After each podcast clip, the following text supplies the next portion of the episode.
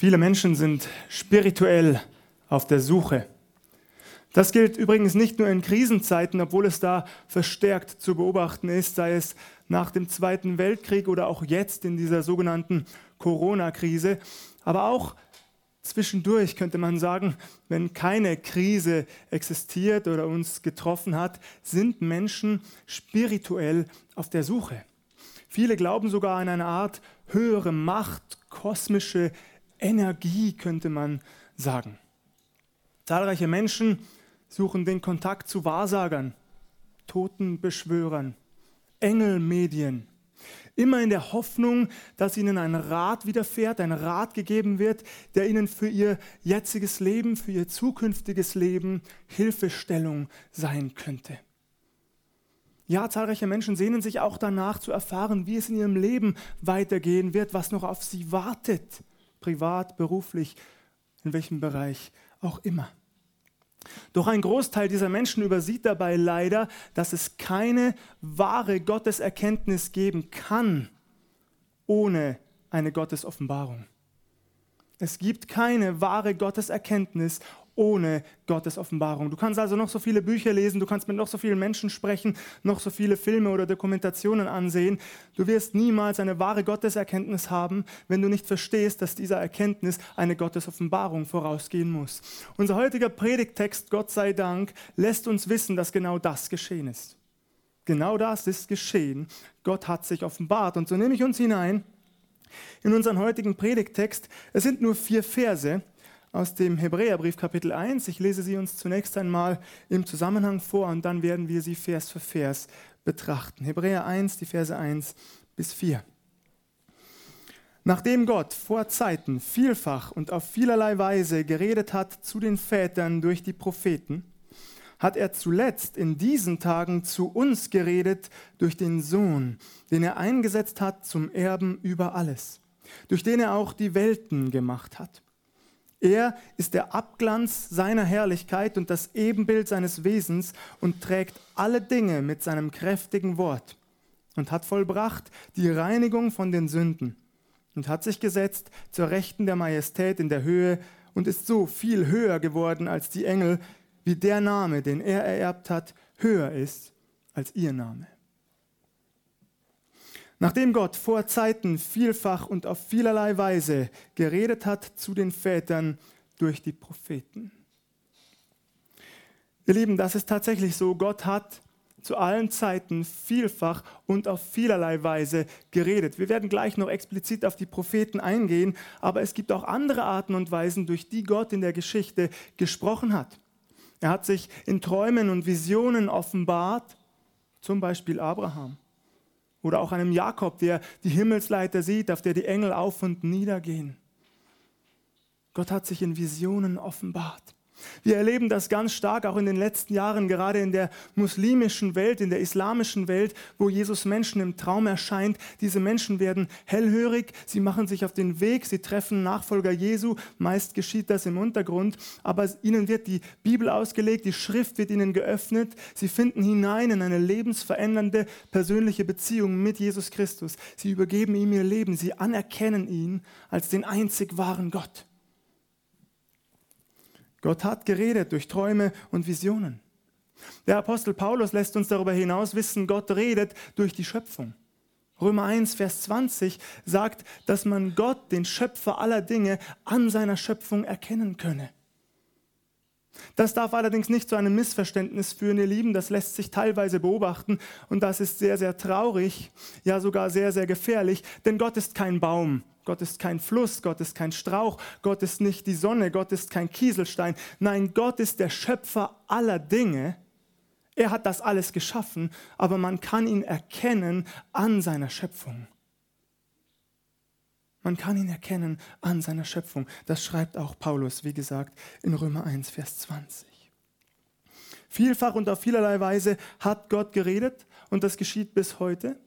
Und es geschah insbesondere auch durch die Propheten.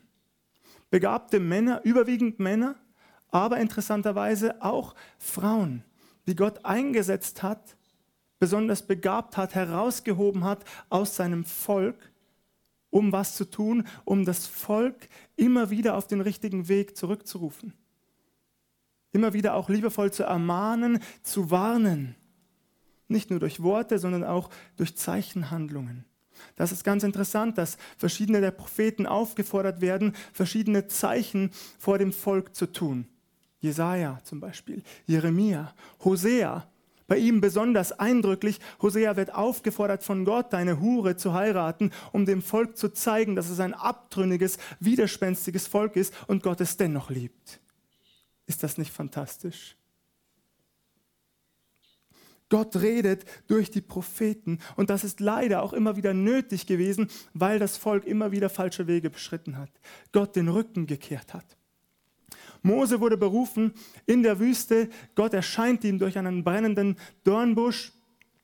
Mose wird sozusagen zum Befreier des auserwählten Volkes. Er ist der größte Prophet, so sagt es die Bibel auch, oder einer der größten Propheten des Alten Testamentes. Aber das Volk ist dennoch nicht zufrieden. Als Mose es aus der Sklaverei aus Ägypten geführt hatte, natürlich durch göttliche Kraft und mit seiner Hilfe, da beginnt das Volk zu murren. Es ärgert sich, es wird mürrisch.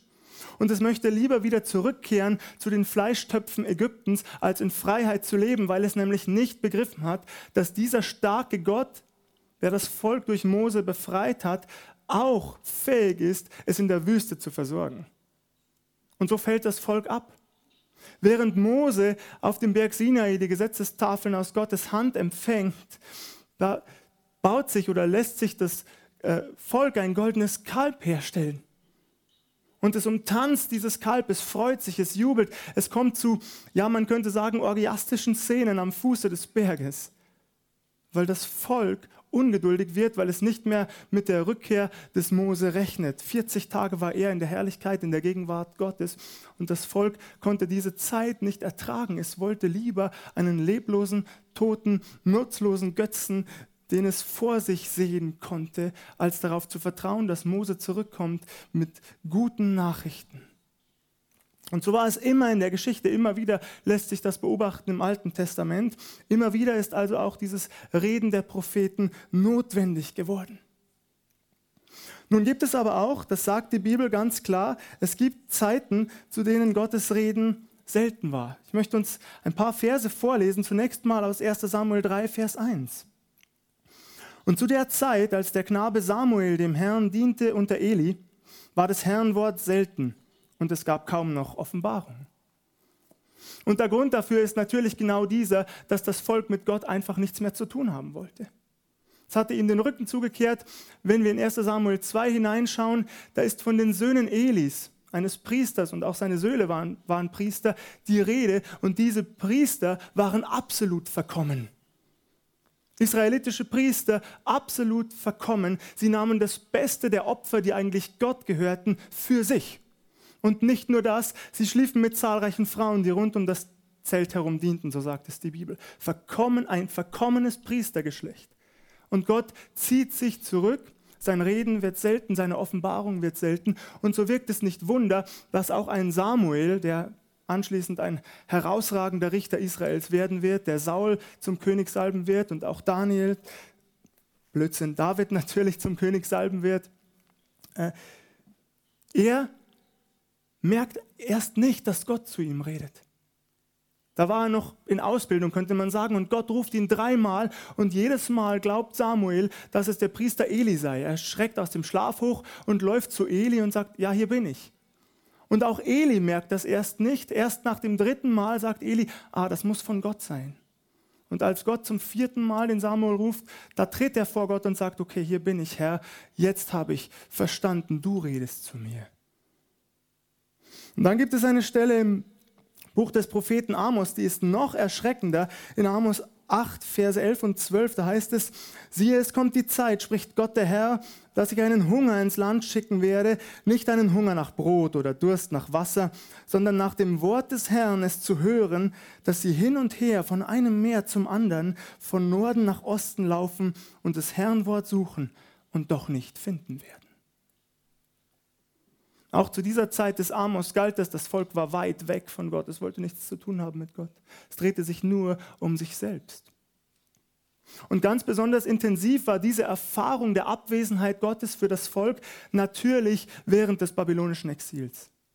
Als das Volk in Gefangenschaft geführt wurde, da hat das Volk das ganz stark empfunden, die Abwesenheit Gottes. Doch Gott war nicht weg, Gott sei Dank.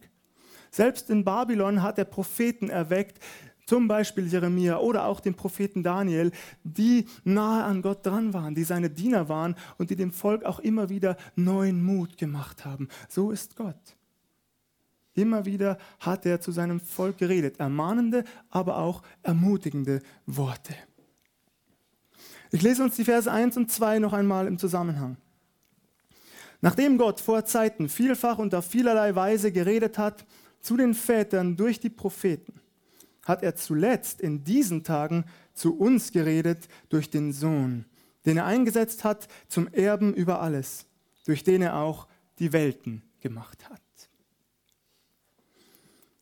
Zuletzt redet Gott noch einmal. Er redet durch den Sohn. Und das ist nicht einfach nur eine Fortsetzung des prophetischen Redens Gottes.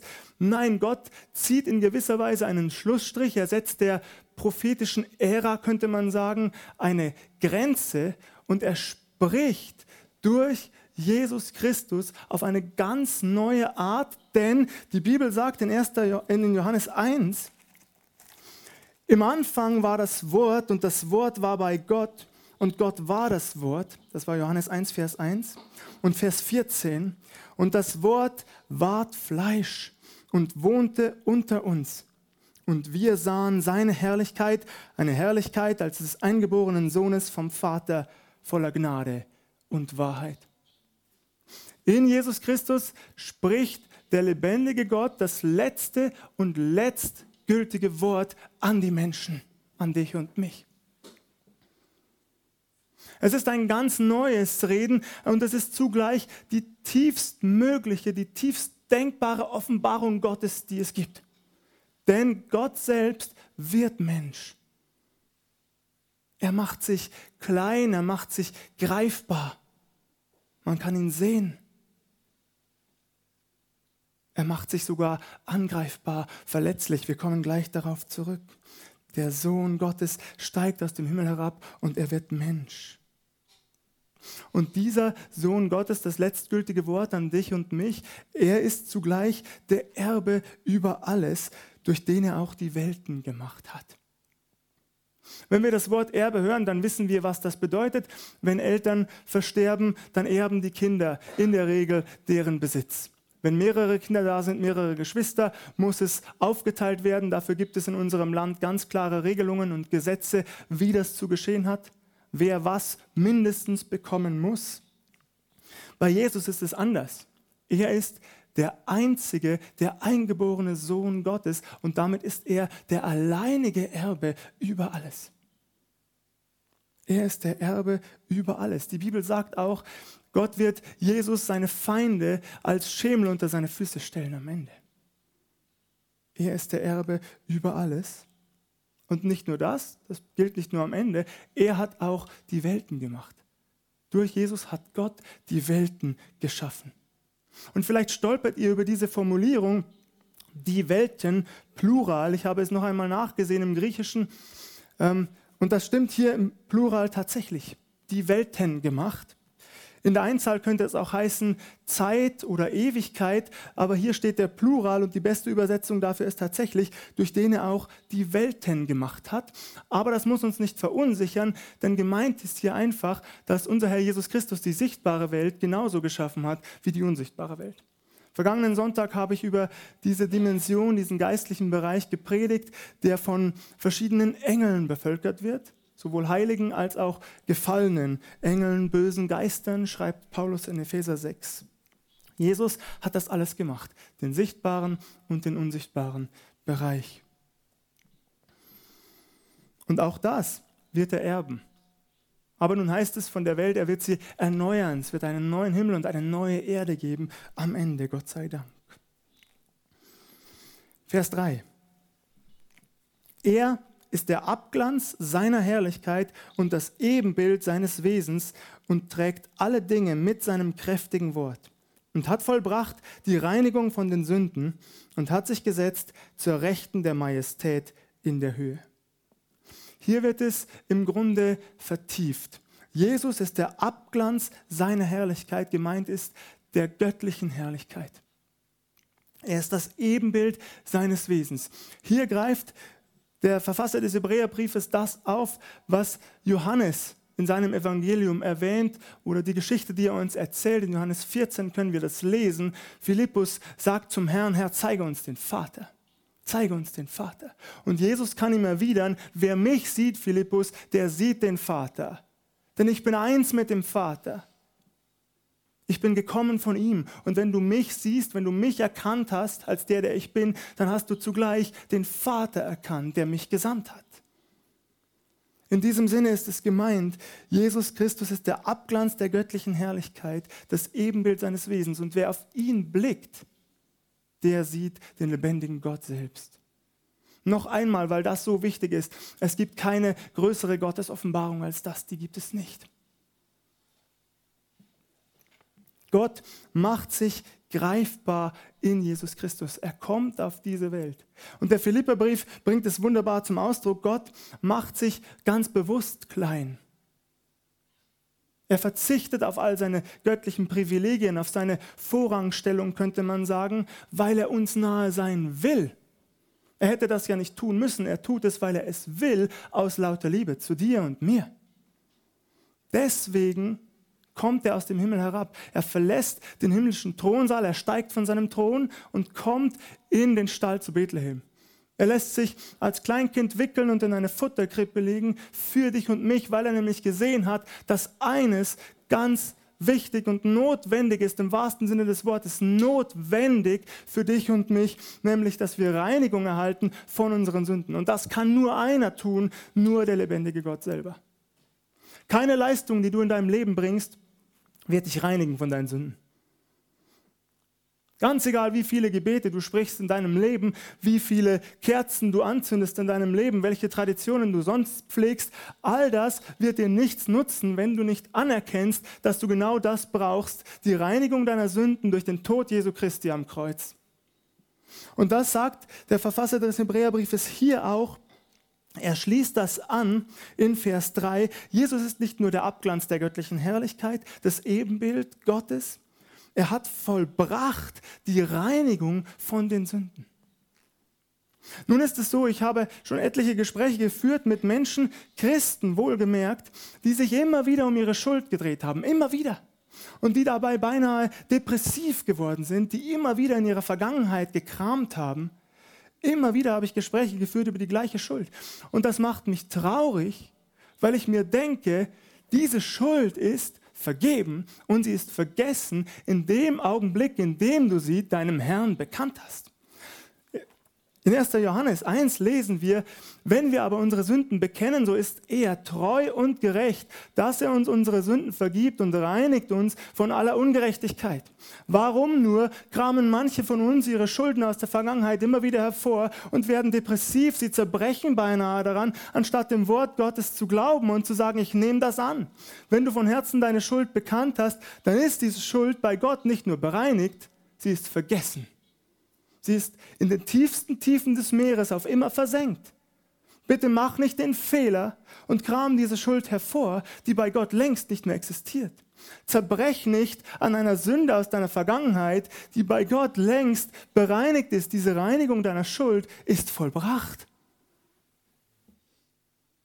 Sei nicht Knecht deiner Schuld, wenn sie längst vergessen ist. Zur Freiheit hat uns Christus befreit, sagt die Bibel. Und da, wo der Geist des Herrn ist, da ist Freiheit, heißt es in 2. Korinther 5. 2. Korinther 3. 2. Korinther 3, Vers 17. Wo der Geist des Herrn ist, da ist Freiheit. Wir dürfen das annehmen durch das Kreuz Jesu Christi. Nimm es an. Lebe frei. Das darfst du. Sei kein Knecht deiner Gedanken, deiner Schuld, deiner Vergangenheit. Lebe fröhlich. Und übrigens auch in diesen Krisenzeiten, auch das spricht der Vers ja an, äh, wenn man genau liest, er trägt alle Dinge mit seinem kräftigen Wort. Manchmal werde ich das Gefühl nicht los, wir seien der Meinung, äh, Gott hätte die Kontrolle verloren. Alles entgleite ihm. Das ist nicht der Fall. Das ist doch nicht der Fall. Ganz egal, wie chaotisch es noch wird um uns herum, und die Bibel sagt, es wird noch chaotischer werden, Gott ist immer in Kontrolle, immer. Das gilt für, eine ganz, für ein ganzes Land, für eine ganze Welt. Das gilt und das gilt auch für dein persönliches Leben. Manchmal geschehen Dinge in unserem Leben, Gott lässt Dinge zu, die wir nicht verstehen, die uns niedermachen, die uns traurig machen, wo wir krank werden oder, oder geliebte Menschen verlieren oder was auch immer uns zustoßen kann. Gott lässt das zu, aber das ändert nichts daran, dass er immer noch die volle Kontrolle über alles hat, was geschieht. Und ein Bild, das mir mal gekommen ist. Ich weiß nicht, ob ich es mal irgendwo gelesen oder selbst gehört habe, aber ich habe es jedenfalls nie wieder vergessen und es gibt mir immer Mut. Gott sitzt an seinem Schreibtisch und alles geht an ihm vorbei. Und es geschieht nichts, was Gott nicht vorher gestempelt und unterschrieben hat. Es ist beinahe so wie in unseren Behörden. Gott sieht das, er nimmt das wahr, er liest es durch, er unterschreibt es und er stempelt es und erst dann wird es geschehen. Und auch wenn wir nicht verstehen, warum er manche Dinge in unserem Leben zulässt, auch manches Leid in unserem Leben, die Bibel sagt ganz klar, alles wird uns zum Guten, zum Besten mitwirken. Alles. Und vieles davon erkennen wir erst rückwirkend. Vieles, was in den letzten Jahren in meinem Leben geschehen ist, konnte ich erst rückwirkend einordnen und ich habe erst rückwirkend festgestellt, dass es tatsächlich zu meinem Besten war. Viele Wege, die ich eingeschlagen habe, vielleicht aus Stolz, wie auch immer, wir müssen die Motive nicht diskutieren, die haben sich rückwirkend als falsch herausgestellt und ich habe gemerkt, Gott hat gute Wege für mich gehabt, bessere als ich selber. Manches Leid, das ich erlebt habe, manche Tränen, die ich geweint habe, die hat sich rückwirkend als gut erwiesen in meinem Leben, weil es meinen Glauben gestärkt hat, meinen Weg mit Jesus, meine Beziehung zu ihm. Und darauf dürfen wir uns verlassen, auch wenn es so scheint, Jesus Christus ist immer in Kontrolle, immer. Er hat sich gesetzt zur Rechten der Majestät in der Höhe. Da sitzt unser Herr Jesus. Er ist ja nicht nur gestorben, er ist auferstanden am dritten Tag, er ist aufgefahren in den Himmel und er hat sich gesetzt zur Rechten Gottes. Das hat er schon den hohen Priestern gesagt bei deren Verhör. Er hat gesagt, von nun an werdet ihr sehen, den Menschensohn sitzen zur Rechten der Kraft und kommen mit den Wolken des Himmels. Und sie wollten das nicht glauben, aber es ist genauso. Jesus sitzt neben dem Vater im Himmel zur Rechten Gottes und von dort wird er wiederkommen. Das gilt. Und durch all das, was er vollbracht hat, durch all das, was er auch gelitten hat für dich und mich, durch Kreuz und Auferstehung hindurch und Himmelfahrt hindurch, ist er letztlich so viel höher geworden als die Engel. Es gibt kein mächtigeres, höheres Wesen, könnte man sagen, als den allmächtigen Gott, den Schöpfer aller Dinge, der sich in Jesus offenbart hat. Den gibt es, das gibt es nicht. Nicht einmal die Engel, so erhaben und majestätisch sie immer wirken mögen, sie sind nicht, sie stehen nicht höher als unser Herr Jesus Christus. Und auch sein Name, den er ererbt hat, ist höher als ihr Name. Und das möchte ich uns auch mitgeben. Ich muss auch langsam auf die Uhr schauen. Zum Abschluss dieser Predigt, ihr Lieben, der Name Jesu Christi ist der stärkste Name auf dieser Welt. Es gibt keinen stärkeren Namen. Der Philipperbrief sagt das auch ganz deutlich. Und ich möchte uns an diesem, zum Ende dieser Predigt einen ganz praktischen Tipp geben, der auch mit dem Gebet zusammenhängt, mit Gebeten, die wir sprechen. Manche unserer Gebete, auch meine eigenen, da weiß ich im Nachhinein, oh, das war kraftlos, das hat nicht viel mit mir gemacht. Und dann fällt mir ein, ich bete oft nicht überzeugt genug. Und wir dürfen auch im Gebet diesen Namen Jesu verwenden. Du musst keine zurückhaltenden Gebete sprechen. Du kannst kraftvolle Gebete sprechen im Namen Jesu Christi. Du kannst proklamatorisch beten im Namen Jesu Christi. Das kannst du tun. Das darfst du tun. Es gibt keinen stärkeren Namen als den Namen Jesu. Wenn meine Kinder zu mir kommen, dann kommen sie selbstbewusst. Ich möchte noch ein Marmeladenbrot, sagen sie. Und ich sage, sag doch bitte und danke. Ja? Und dann sagen sie auch bitte und danke. Aber sie sind meine Kinder und sie wissen, sie dürfen kommen zu uns. Sie dürfen selbstbewusst kommen zu uns. Sie müssen das nicht auf irgendeine kriecherische, unterwürfige Art tun, weil sie wissen, sie sind geliebt. Und auch wir dürfen vor Gottes Thron kommen in dem Wissen, dass er es gut meint. Gut meint. Und wir dürfen auf eine ganz andere Art beten, als wir es oft tun, im Namen Jesu. In diesem Namen ist Macht. Und es ist übrigens auch kein anderer Name unter dem Himmel den Menschen gegeben, durch den sie sollen selig werden, sagt Apostelgeschichte 4, Vers 12. In keinem anderen ist das Heil. Der Hebräerbrief zieht hier auch die Parallele zur Apostelgeschichte und der äh, Predigt des Petrus vor dem Hohen Rat. Sie kannten sich vermutlich auch der Verfasser des Hebräerbriefs, für mich ist es Paulus, aber das müssen wir hier nicht diskutieren. Ich glaube, sie kannten sich, deswegen konnte er auch darauf Bezug nehmen. Es ist kein anderer Name unter dem Himmel den Menschen gegeben, durch den sie sollen selig werden. Und jetzt lese ich uns zum Abschluss noch Philippa 2 vor, ab Vers 9. Da kommt es noch einmal wunderbar zum Ausdruck. Darum hat ihn auch Gott erhöht und hat, hat ihm den Namen gegeben, der über allen Namen ist, dass in dem Namen Jesu sich beugen sollen aller derer Knie, die im Himmel und auf Erden und unter der Erde sind, und alle Zungen bekennen sollen, dass Jesus Christus der Herr ist, zur Ehre Gottes des Vaters. Was auch immer noch geschehen mag auf dieser Welt, genau das wird eintreten. Und alle Knie werden sich beugen vor Jesus Christus. Amen.